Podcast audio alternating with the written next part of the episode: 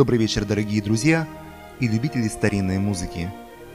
Сегодня в нашей программе «Ночной экспромт» мы услышим забытых гениев эпохи барокко, представителей чешской, французской, австрийской и итальянской музыкальной культуры Яна Штамица, Адриана Лероя, Антонио Бертали и Иоганна Джозефа Фукса.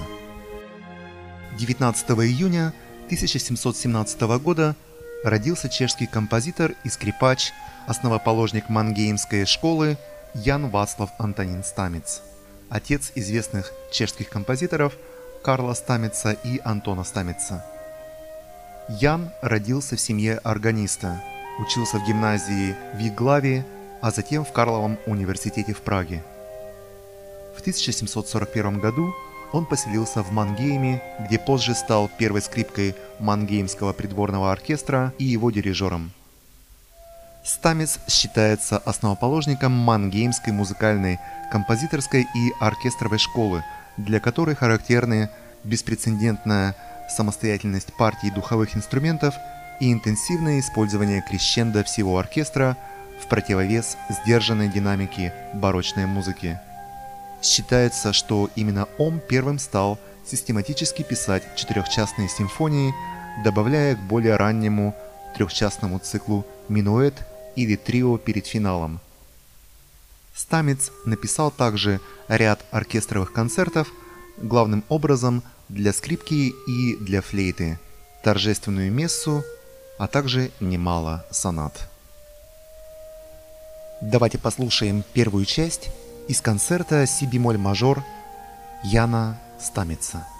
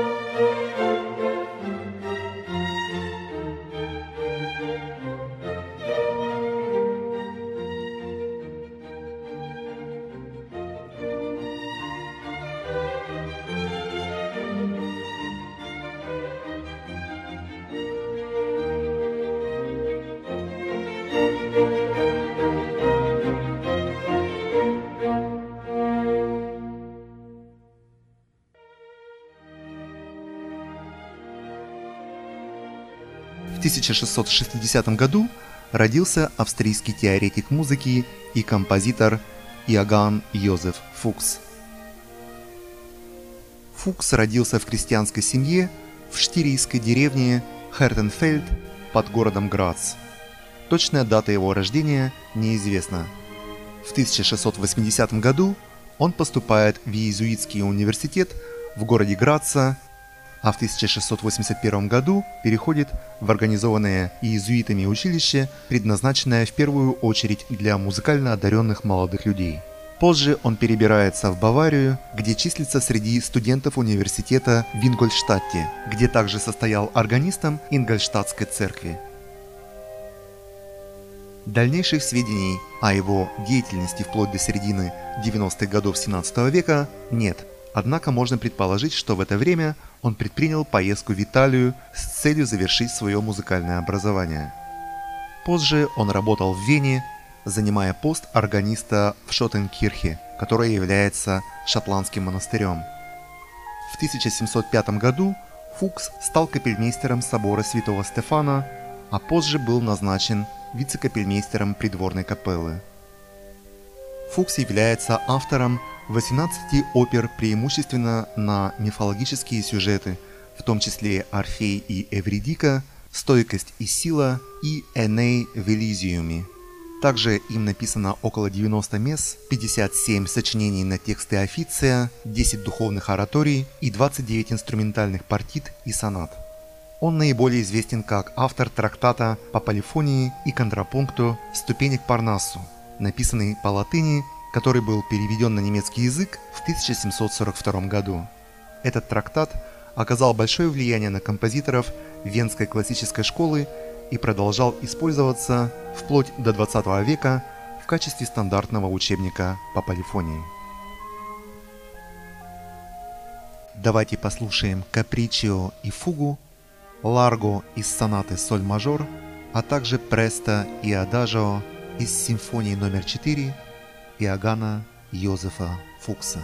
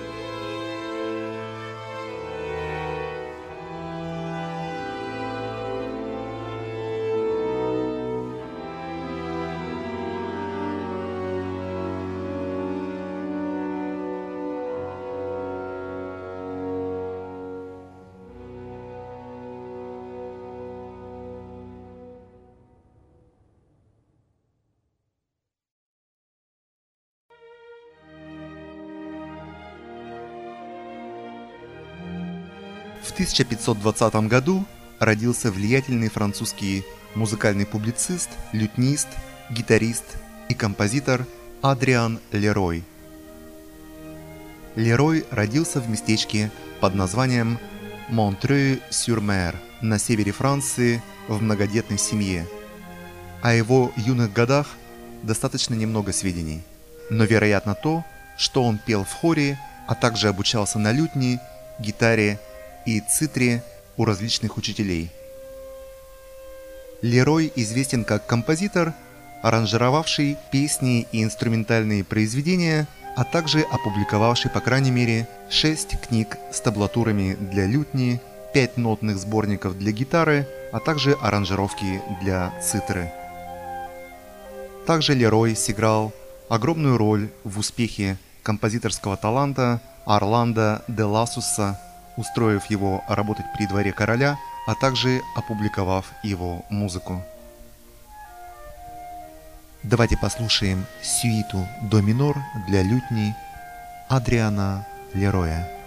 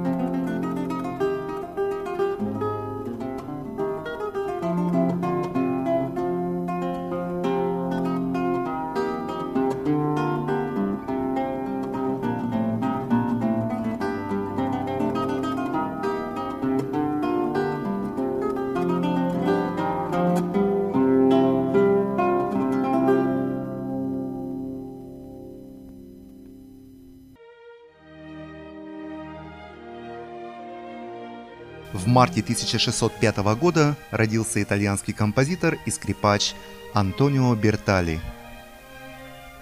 Антонио родился в городе Верона в республике Венеция.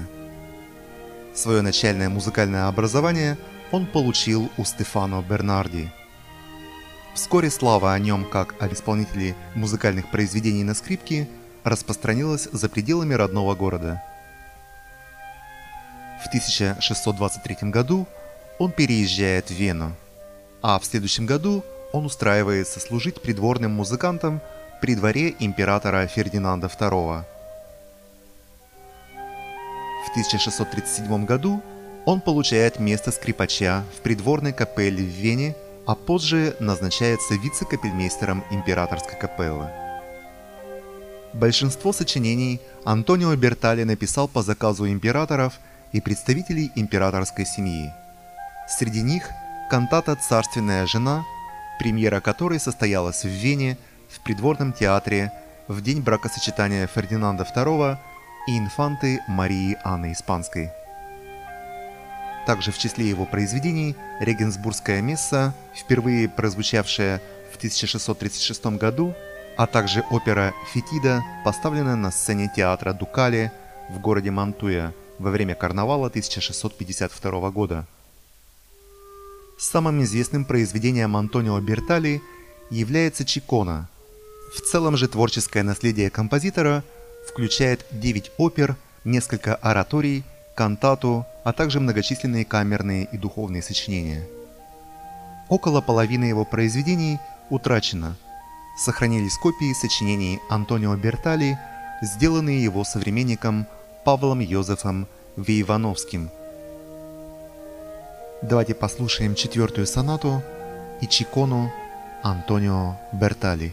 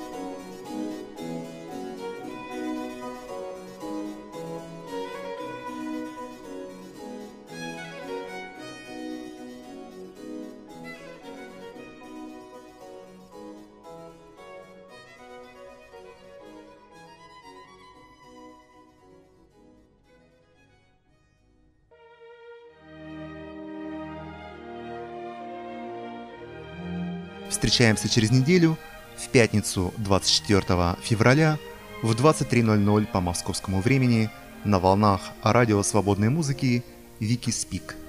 С вами был ведущий программы «Ночной экспромт» Алексей Ладыгин.